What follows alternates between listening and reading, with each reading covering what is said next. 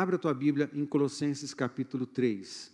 As células estão estudando, é, nós estudamos livro por livro, e no momento as células estão estudando o livro de Colossenses. Né?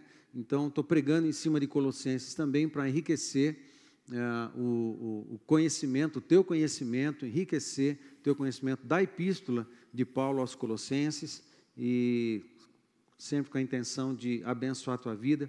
É, nós temos pregado uma série de palavras que tem uma temática fortalecidos. E a de hoje não vai ser diferente, mas é, Deus está conduzindo a coisa da seguinte forma: presta atenção nas afirmações que eu vou fazer. O tema da nossa mensagem hoje é atitudes. Atitudes. Mas fica atento aqui comigo é, agora para as afirmações que eu vou fazer.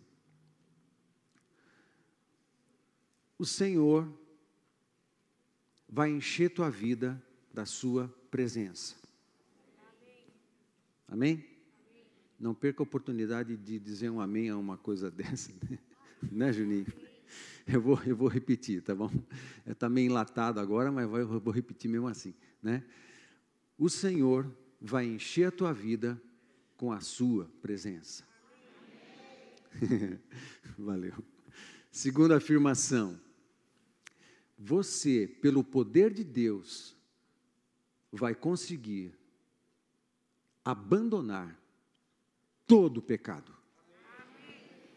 Terceira afirmação. O Senhor vai forjar em você todas as virtudes de Jesus Cristo. Amém, gente? Amém. Essas três afirmações é, estão baseados em Colossenses capítulo 3. Eu quero ler esse texto com você e quero fazer os destaques baseado nessas três afirmações. Existe uma atitude que precisamos tomar para que sejamos expostos a Deus e a sua glória e seu poder para então sermos cheios da Sua presença. Existe uma atitude da nossa parte que devemos ter para com o mundo e para com o pecado, nos desvestir dessas, tudo relacionado ao mundo, tudo relacionado ao pecado. Estou me referindo ao pecado, né? O mundo nesse sentido. E terceiro, há uma atitude da nossa parte para que as virtudes de Cristo sejam forjadas em nós, da parte do Espírito Santo há uma parte ativa nós, de, de nós, mas há uma parte ativa da parte de Deus nesse processo de crescimento lindo e maravilhoso em que o caráter de Cristo é forjado em nós e a gente possa ser tanto aumentar nosso conhecimento e intimidade com o Senhor, como também instrumento para a sua vontade, tocando em pessoas, abençoando pessoas, atraindo pessoas para Jesus. Amém? Abra, então, é, vê aí tua Bíblia, eu já pedi para você abrir, Colossenses capítulo 3. Acompanhe a leitura que eu vou fazer, e eu vou fazer na linguagem revista atualizada hoje, tá? Vamos lá. Portanto, se já ressuscitastes com Cristo, buscai as coisas que são de cima, onde Cristo está assentado à destra de Deus. Pensai nas coisas que são de cima e não nas que são da terra, porque já estáis mortos e a vossa vida está escondida com Cristo em Deus. Quando Cristo, que é a nossa vida, se manifestar, então também vós vos manifestareis com Ele em glória. Fortificai, pois, os vossos, é, perdão, mortificai, pois, os vossos membros que estão sobre a terra, a prostituição, a impureza, o apetite desordenado, a vil concupiscência e a avareza, que é a idolatria, pelas quais coisas vem a ira de Deus sobre os filhos da desobediência, nas quais também em outro tempo andastes, quando vivieis nelas. Mas agora, fale comigo, mas agora, é outro tempo, é outra estação, é outra situação, Mas agora, tudo mudou, mas agora, despojai-vos também de tudo, da ira, da cólera, da malícia, da maledicência, das palavras torpes da vossa boca. Não mintais uns aos outros, pois que já vos despistes do velho homem com os seus feitos, e vos vestistes de novo, que se, é, é, do novo, que se renova para o conhecimento segundo a imagem daquele que o criou, onde não há grego nem judeu, circunciso nem incircunciso, bárbaro, cita, servo ou livre, mas Cristo é tudo em todos. A partir do verso 12, começa uma lista de virtudes. Eu vou começar a ler o 12. Revestivos, pois, lá atrás está falando desvestivos, ok? E aqui no verso 12, então, revestivos, pois, como eleitos de Deus, santos e amados, de entranhas de misericórdia, de benignidade, humildade, mansidão, longanimidade, suportando-vos uns aos outros e perdoando-vos uns aos outros, se algum tiver queixa contra outro. Assim como Cristo vos perdoou, assim fazei vós também. E sobre tudo isso, revesti-vos da caridade ou do amor, que é o vínculo da perfeição. E a paz de Deus, para o qual também fostes chamados em um corpo, domine em vossos corações e sede agradecidos. A palavra de Cristo habite em vós abundantemente, em toda a sabedoria, ensinando-vos e admoestando-vos uns aos outros, com salmos, hinos e cânticos espirituais, cantando ao Senhor com graça em vosso coração. E quando fizerdes, e, o, é, e quanto fizerdes, por palavras ou por obras, fazei tudo em nome do Senhor Jesus, dando por ele graças a Deus Pai. Pai, obrigado pela tua palavra, obrigado, obrigado, Senhor, por tanta revelação que há nesse texto, nesse capítulo. Muito obrigado. Tu tens nosso coração, tu tens nossa mente, está nas tuas mãos a nossa vida, está nas tuas mãos a tua vontade, faz a tua vontade, ministra ao nosso coração, segundo o teu querer, no nome de Jesus. Amém. Amados, esse texto, embora tenha lido bastante, até o verso 17, não farei como no domingo passado, é, investigando palavra por palavra, demoraria muito, mas de maneira textual, de maneira é, mais, um pouco mais geral, vou sobrevoar esses 17 versos nas três afirmações que fiz. O Senhor vai encher a sua vida da sua presença. O Senhor lhe dará poder para dizer não ao pecado e ao mundo. E as virtudes, o Senhor vai produzir as virtudes de Jesus Cristo na sua vida.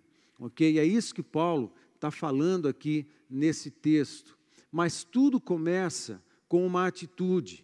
É uma atitude que nos expõe à presença de Deus, uma atitude que nos ajuda a dizer não às coisas do pecado e do mundo, e uma atitude para com Deus, fazendo com que o Espírito Santo forge em nós esse caráter de Cristo. E a primeira parte dessa, desse texto, que é os versos de 1 a 4, que eu quero reler e dar as ênfases que, que, que quero. Portanto, se já ressuscitastes com Cristo, buscai as coisas que são de cima, onde Cristo está sentado à destra de Deus.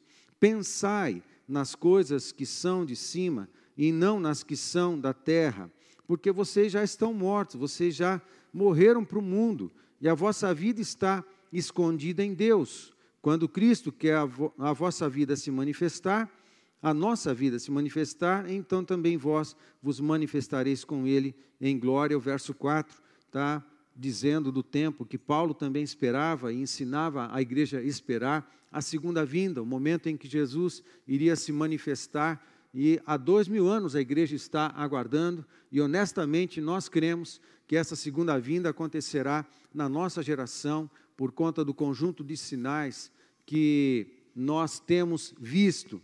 Mas o que essa primeira parte está dizendo exige de nós também uma, uma atitude para sermos cheios da presença de Deus. Buscai e pensai, são dois imperativos nesses quatro primeiros versículos. Buscai e pensai, por isso é atitude, atitude da nossa parte. Buscai aqui é, é, é movimento mesmo, faça alguma coisa, pensai, é, é, uma disposição mental, uma disposição interna, aqui dentro de você, a tua alma, o teu interior, o conjunto das tuas emoções, os teus pensamentos, bem parecido com aquilo que Jesus menciona é, nos evangelhos, no texto de Jeremias, capítulo 29, verso 13, quando fala para buscarmos a Deus, né? É, Buscar-me-eis e me achareis, quando me buscardes de todo o vosso coração. Esse texto implica em intensidade. Daí a, a menção de Paulo, esses, essa, essa, esses imperativos aqui, eles estão chamando a atenção para essa intensidade em buscar a Deus. Buscai e pensai, amados, aqui, aqui comigo. Nós vivemos num tempo estranho, num tempo esquisito. E eu não estou me referindo apenas à, à pandemia a, que está afetando todas as nações da terra, está afetando o Brasil, está afetando a nossa cidade de muitas formas. Eu não preciso descrever tudo isso. Mas nós todos estamos vivendo um tempo é, espiritualmente diferente também. E é um tempo em que nós, como povo de Deus, precisamos nos posicionar. Eu lembro que na década de 90, muitos de vocês nem tinham nascido ou estavam nascendo, nascendo na década de 90, mas na década de 90, perto da virada do milênio, é, aconteceram muitos movimentos que nós poderíamos até classificar como avivamento, muitos movimentos. Nós mesmos, na cidade de onde viemos, na capital de São Paulo, participamos de muitos moveres, muitas conferências, com muitos milagres, muitas coisas lindas acontecendo dentro da década de 90. Foi na década de 90 que Deus falou com muitos homens de Deus é, para iniciar projetos novos. Foi na década de 90 que o IHOP, por exemplo, começou a funcionar em Kansas City, começou com adoração e intercessão 24 horas e não parou mais. Foi nessa época também que em Jerusalém, é, Tom Hess, um profeta, abriu também uma casa de adoração 24 horas. Foi também nessa, nesse período que em Jerusalém a, a, a, nós visitamos essa segunda que eu vou mencionar, Sucat Halel, abriu uma casa de adoração e intercessão 24 horas. Estivemos lá em 2018, quando um, uma turma de pastores, de, de, irmãos da nova aliança, teve a bênção, né? eu tive a bênção de Deus nos enviar para lá e visitar esse lugar, Sucat Halel. E tudo isso nasceu na década de 60, não, perdão, na década de 90. Aí, perto do final da década de 90, bem próximo do ano 2000, pipocou um monte de coisa, eventos pelo Brasil, é, espalhando moveres pelo Brasil de uma forma muito interessante. Também no ano 2000, é, no ano que se comemorou os 500 anos de Brasil, mais ou menos isso, os 500 anos de Brasil, é, aconteceu na cidade de São Paulo um evento que muitos pastores que conhecem de moveres de avivamento é, entendeu que era um grande sinal de Deus e nós tivemos a grata satisfação de participar do grupo de sete pastores. Eu era um dos, nós éramos um dos sete pastores que organizou a festa dos tabernáculos ah, no ginásio da Portuguesa, na capital de São Paulo, com a presença de Jonathan Kahn, um, um rabino é, ordenado no rabinato de Jerusalém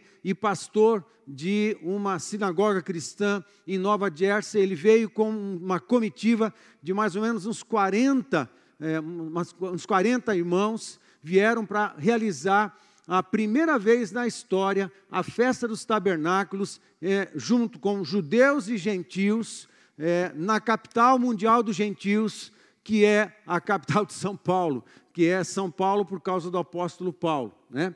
Ah, da, do estado de São Paulo, da capital de São Paulo, né? e aconteceu ali, muito profético, muito interessante. Isso aconteceu no ano 2000 e muito se falou nesse tempo, muita gente foi tocada pelo poder de Deus, muitos milagres acontecendo. No início dos anos 2000, muitos ministérios é, de avivamento entraram em cena no Brasil e nós trabalhamos e nos envolvemos com um desses ministérios com base em Londrina.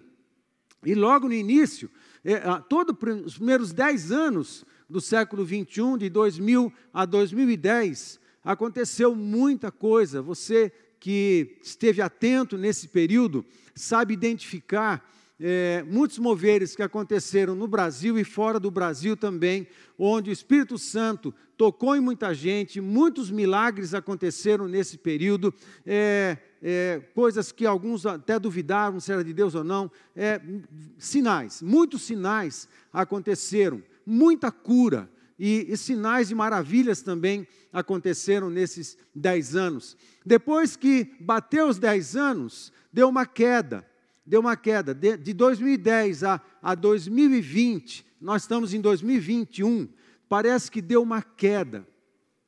E você já não consegue ver ah, muitos moveres, aqueles que, os movimentos, ou as bandas, ou moveres de avivamento, que se transformaram em grupos de louvor e tal, hoje você não, não, não vê muita coisa mais. Portanto, na, se havia um gráfico, uma linha que fazia uma subida, assim quanto aos moveres de Deus no nosso tempo, agora essa, essa linha parece que está caindo. É um negócio estranho. Nós vivemos num tempo esquisito. E alguns tentaram é, ler esse momento, ler esse tempo da história da igreja no Brasil, e alguns chegaram a, a, afirmar na sua leitura que nós estamos vivendo tempos em que há um esfriamento. Eu não estou fazendo uma afirmação, eu estou fazendo, estou fazendo uma leitura mais geral. Eu não quero, eu não acho que, que não há uma sede de Deus no teu coração, como há no meu também. Eu não acho que não há uma fome de Deus no teu coração, como há no meu também. Eu não acho que não há um desejo no teu coração de provar muito mais do Senhor, porque no meu há também. Eu, eu acho Vou fazendo afirmativo. Eu acho que o teu coração tem sede de Deus. Eu acho que você quer mais de Deus. Eu acho que você está esperando mais. Eu acho que você quer ouvir muito mais a voz de Deus, a voz, o mover do Espírito Santo. Eu acho que você deseja que Ele te use mais poderosamente. Eu acho tudo isso, amém? Eu acho que você quer um mover, uma presença de Deus que faça você entrar em êxtases espirituais. Quem já teve êxtases espirituais na presença de Deus? Quem já teve? Quem já teve várias estas espirituais? Levanta a sua mão. Quem não sabe o que eu estou falando? Levanta a mão. Né? Alguns acho que não sabem o que eu estou falando. Sabe, tem momentos, honestamente, eu estou com saudade da última vez que eu tive um êxtase espiritual. Eu estou com saudade. Fui batizado no Espírito Santo na década de 90. Nós fomos batizados muitas experiências, mas eu já estou com saudade, parece que deu uma queda na, na, na, no, nos moveres, mas no nosso coração, no nosso coração tem algo pulsando, tem um fogo que está queimando, que está começando a aumentar, há um desejo por mais de Deus, mais do céu, mais coisas do Senhor, mais moveres do Espírito Santo, ouvir mais a voz de Deus, entrar mais dentro de, da, da palavra de Deus, permitir que a palavra de Deus entre mais em nós, que foi o que nós falamos domingo passado. Deus, Jesus entrou em nós, a gente entra em Jesus, a gente faz essa misturada toda, a gente mistura as nossas vidas, porque Ele é a nossa essência, a nossa vida só tem sentido quando está nele, é Ele que dá sentido à nossa existência, é Jesus que dá sentido sentido ao nosso dia a dia, Ele que dá sentido ao nosso levantar, Ele que dá sentido ao nosso deitar, Ele que dá sentido aos nossos movimentos, Ele que dá sentido aos nossos sonhos, Ele que dá sentido aos nossos projetos, é Jesus que dá sentido para a existência. Há um fogo dentro de nós e nós queremos mais de Deus. Eu não sei, eu não sei quando isso vai acontecer, eu não sei, eu não sei, mas eu tenho clamado, nós temos clamado, nós temos orado por mais de Deus. Mas nesse tempo de esquisitice que todos nós estamos é, vivendo, muita coisa tenta roubar nossa atenção das coisas do céu. Muitas coisas tentam roubar a nossa atenção das coisas do reino de Deus. Nós temos que ficar atento. O que está tomando o nosso tempo, o tempo do nosso dia a dia, que está fazendo com que a gente não tenha tempo para orar? O que é que está tomando o nosso tempo, de forma que a gente não tem tempo de ler a Bíblia mais? Muitas coisas estão nos distraindo. Nós estamos num tempo em que a gente está sendo bombardeado de possibilidades, bombardeado de informações, bombardeado pela, pela rede, pela, pela, pela mídia, bombardeado com um monte de coisas. O tempo inteiro a gente tem informação, nossa cabeça está cheia demais. Os tempos são estranhos. O que é que está roubando o nosso tempo de Deus, nosso tempo com Deus? Curiosamente, parece que os crentes do primeiro século de Colossos estavam passando por essa luta e por essa crise.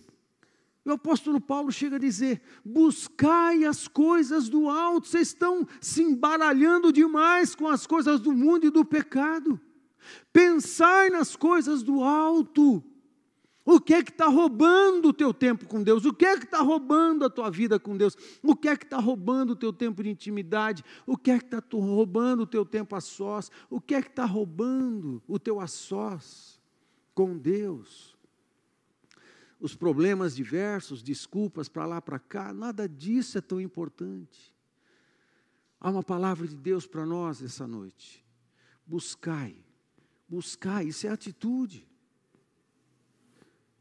Pensai, a palavra pensai desse texto aqui não é somente um exercício intelectual, não é somente um, um exercício cognitivo, vamos pensar em Deus, vamos pensar em Deus. Não, a palavra pensar, ela, aqui, essa palavra, ela, ela tem a ideia de todo o peso de Jeremias 29, 13. Ela tem a ideia de, de buscar a Deus conforme o primeiro mandamento amar a Deus sobre todas as coisas, amar a Deus mais do que qualquer coisa, amar a Deus a, a mais do que tudo, amar a Deus mais do que a família, amar a Deus mais do que a esposa, mais do que o esposo, amar a Deus mais do que os filhos, amar a Deus mais do que os pais, amar a Deus mais do que a igreja, amar a Deus mais do que o ministério, amar a Deus, amar a Deus mais do que qualquer coisa. Essa palavra, pensar em Deus, tem esse peso não é um exercício intelectual.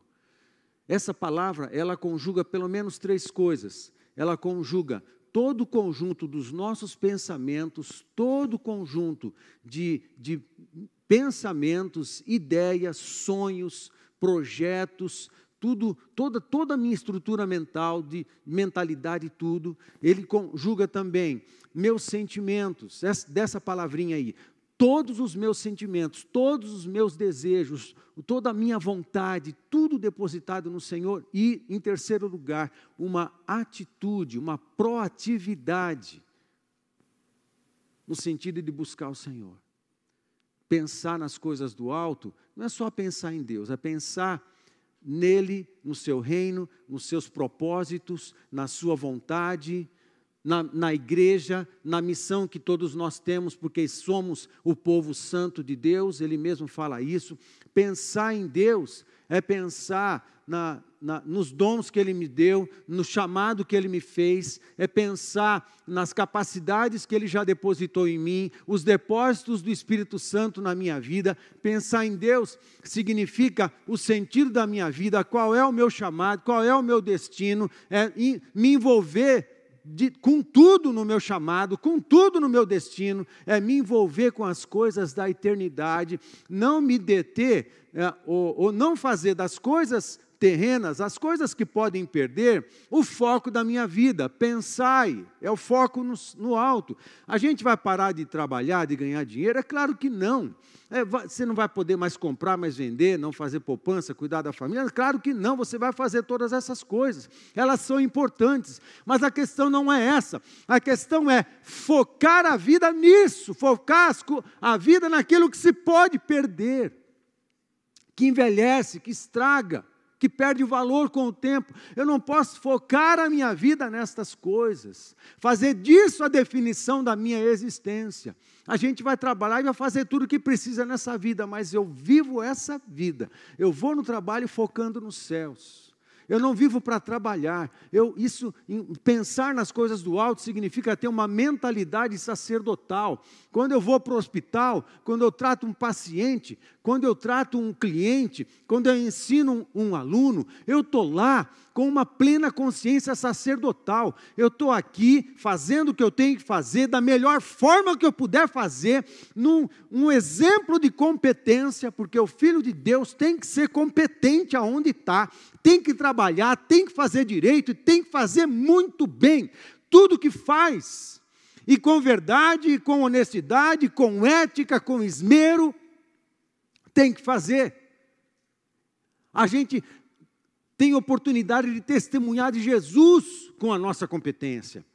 Mas é, eu estou no meu trabalho, cuidando, ensinando, servindo, fazendo o que for, consertando um carro, seja lá o que for, cortando uma madeira, fazendo uma porta, ensinando, mas eu estou nesse lugar com plena consciência sacerdotal. Eu, meus pensamentos estão no alto, Senhor. Eu estou aqui nessa empresa, estou fazendo esse negócio, vou fazer bem feito para a tua honra e para a tua glória, mas eu estou aqui com uma missão sacerdotal, uma mentalidade sacerdotal, uma consciência sacerdotal. Eu estou aqui para ser um testemunho do Senhor, para ser um instrumento de propagação do teu evangelho para as pessoas, para repartir coisas eternas com as pessoas que estão aqui, e eu ainda vou ganhar um salário no final do mês? Aleluia! Que coisa boa! Deus coloca a gente no lugar certo, para a gente ser um sacerdote onde Ele nos colocou e ainda ganhamos um salário para fazer isso. Isso é pensar nas coisas do alto. Você não é um cidadão da terra, você é um cidadão do céu. Aí, quando você tem essa mentalidade, por isso o salmista fala assim: Eu não temo má notícia. Por que você não teme, má, não notícia? Porque eu sou um cidadão do céu, as coisas lá estão tranquilas. No meu reino, as coisas estão tranquilas. Não tem crise. O céu é meu foco. Jesus é o meu fundamento. Amém, gente? Pensar nas coisas do alto. É a tua vida nisso. Agora, olha que interessante. Quando você faz isso, e qual é a nossa parte? É a atitude de agendar tempo com o papai. Fale comigo, agendar tempo com o papai. É a atitude de buscar a Deus. Esse fogo tem que crescer em mim e você. Quem entende o que eu estou falando? Esse fogo de desejo por Deus tem que crescer em mim e você, tem que crescer mais. Como é que você faz? Você, quem, quem faz churrasco?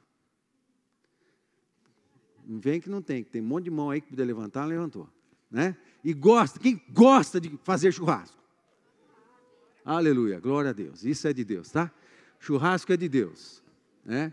Os sacerdotes, os sacerdotes faziam muito churrasco. Então, falando que esse negócio é de Deus.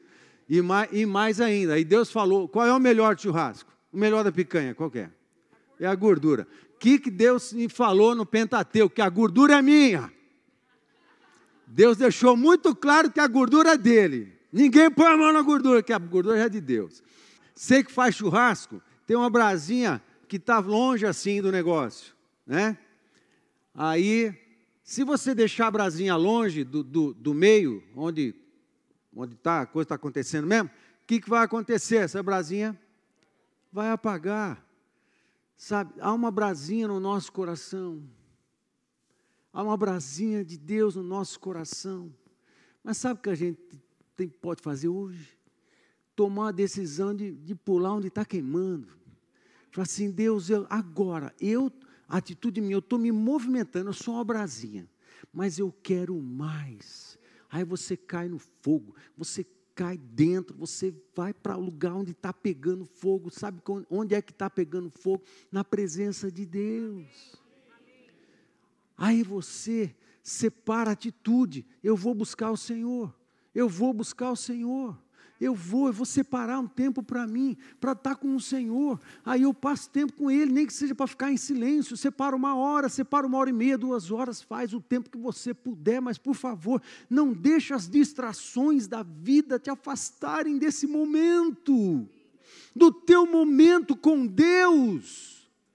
Os estudiosos estão dizendo que a nossa geração de crente já não ora mais que a nossa geração de crentes já não lê mais a Bíblia. Vamos mudar essa história? Vamos mudar essa história, gente? O povo da minha esquerda, vamos mudar essa história? Vamos dar, dar, dar direito, vamos mudar essa história, gente?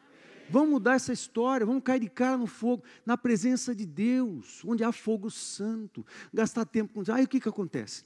A gente busca a presença de Deus, a gente ora, a gente ora em línguas, ora, ora, ora, ora, até que a gente comece a orar.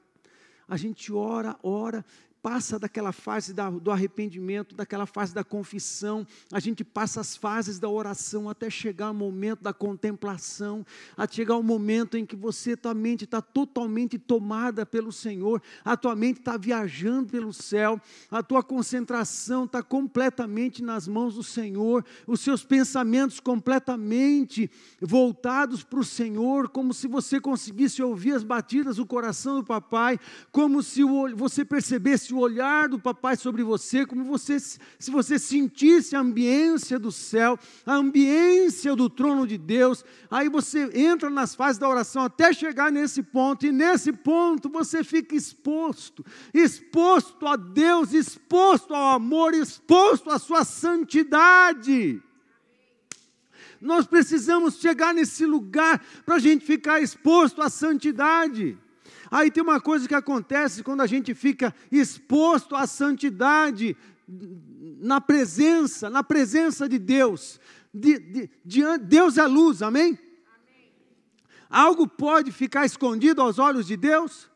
Não, quando a gente está nesse lugar, há uma coisa que acontece: nós somos desnudados.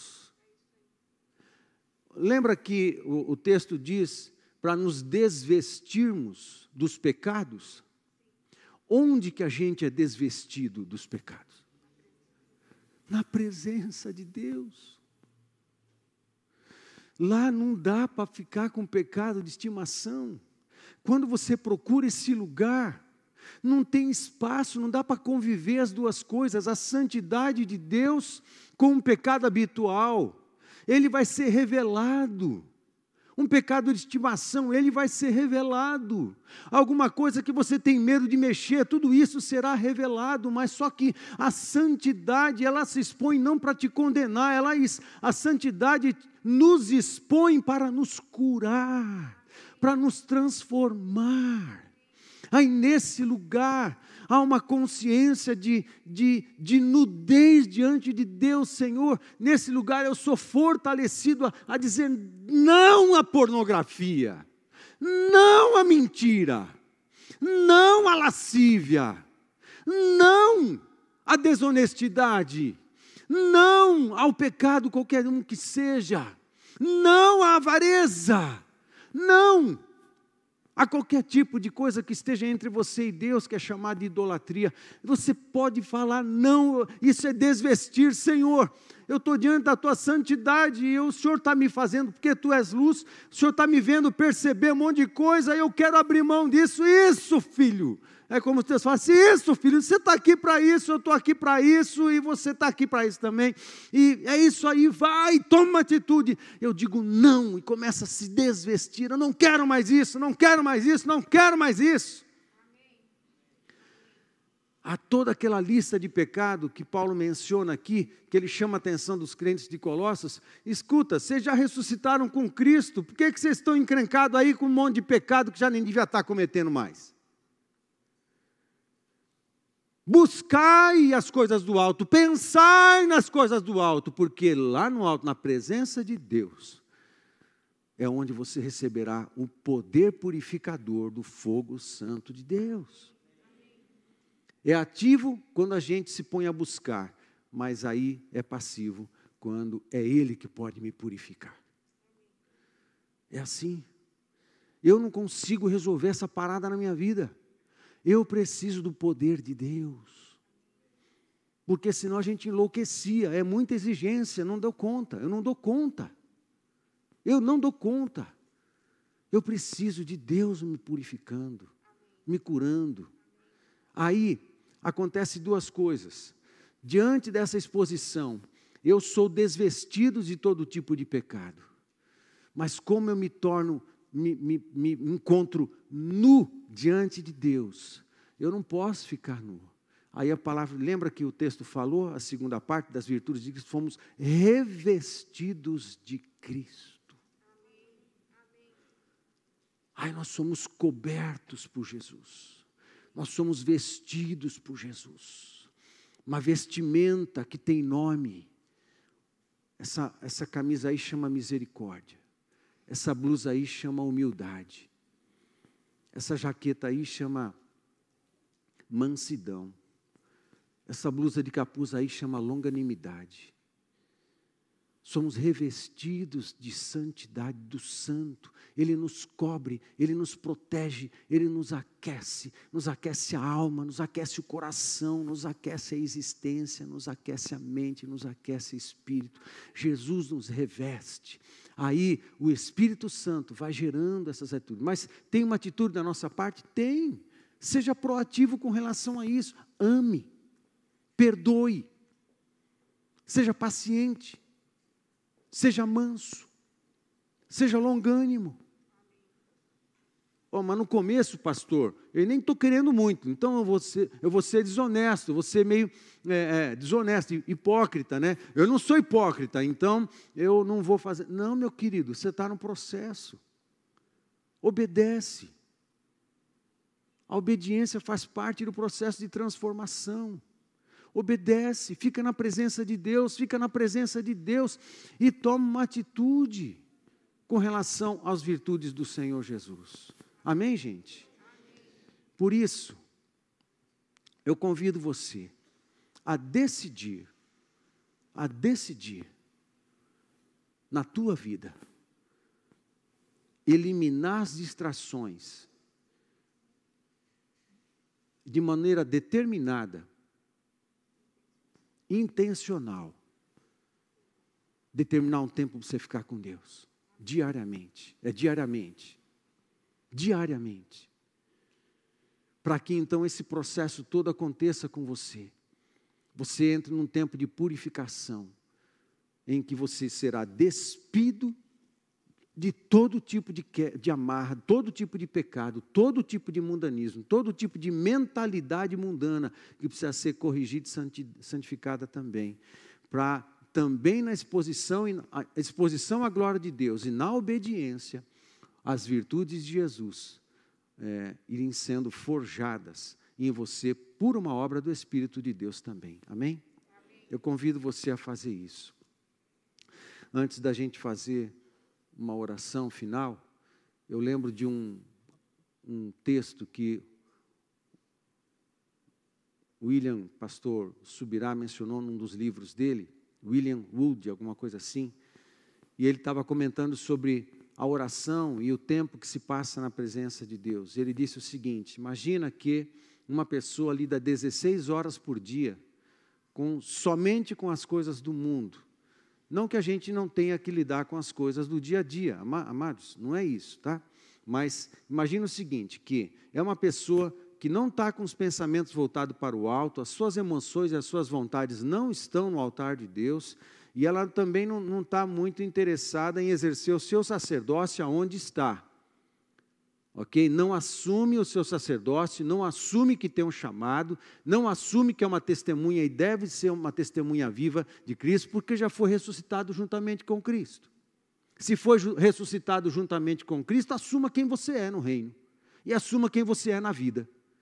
Então, ele estava comentando: não é possível que uma pessoa que viva 16 horas por dia, se você dorme 8 horas por dia, né?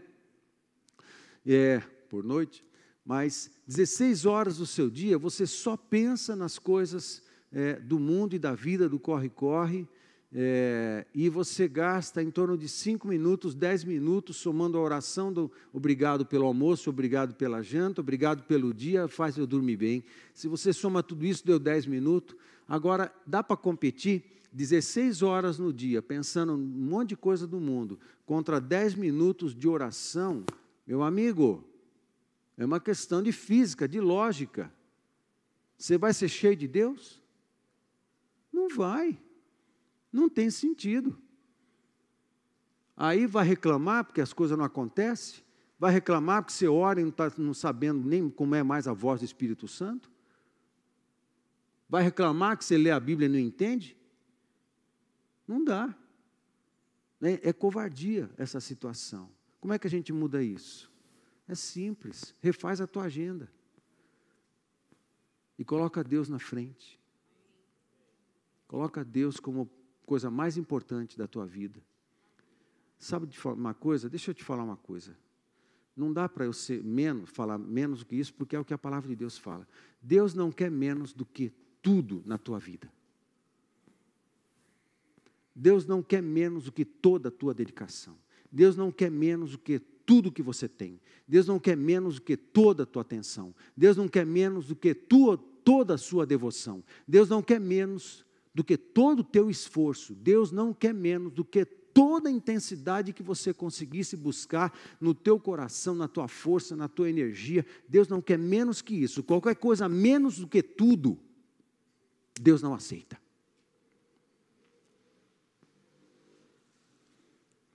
Qualquer coisa menos do que tudo, Deus não aceita. Por que a gente acha que dá para levar no banho-maria? Por que, que a gente acha que dá para empurrar a vida cristã pela barriga? Com a barriga? Por que, que a gente acha uma coisa? Quem que ensinou isso para a gente? Vamos mudar essa história? Vamos mudar essa história? De gente dizendo que os crentes dessa geração não oram, não leem a Bíblia, não se devotam o quanto podia. Vamos mudar essa história? Vamos mudar a partir de hoje. Fica de pé comigo.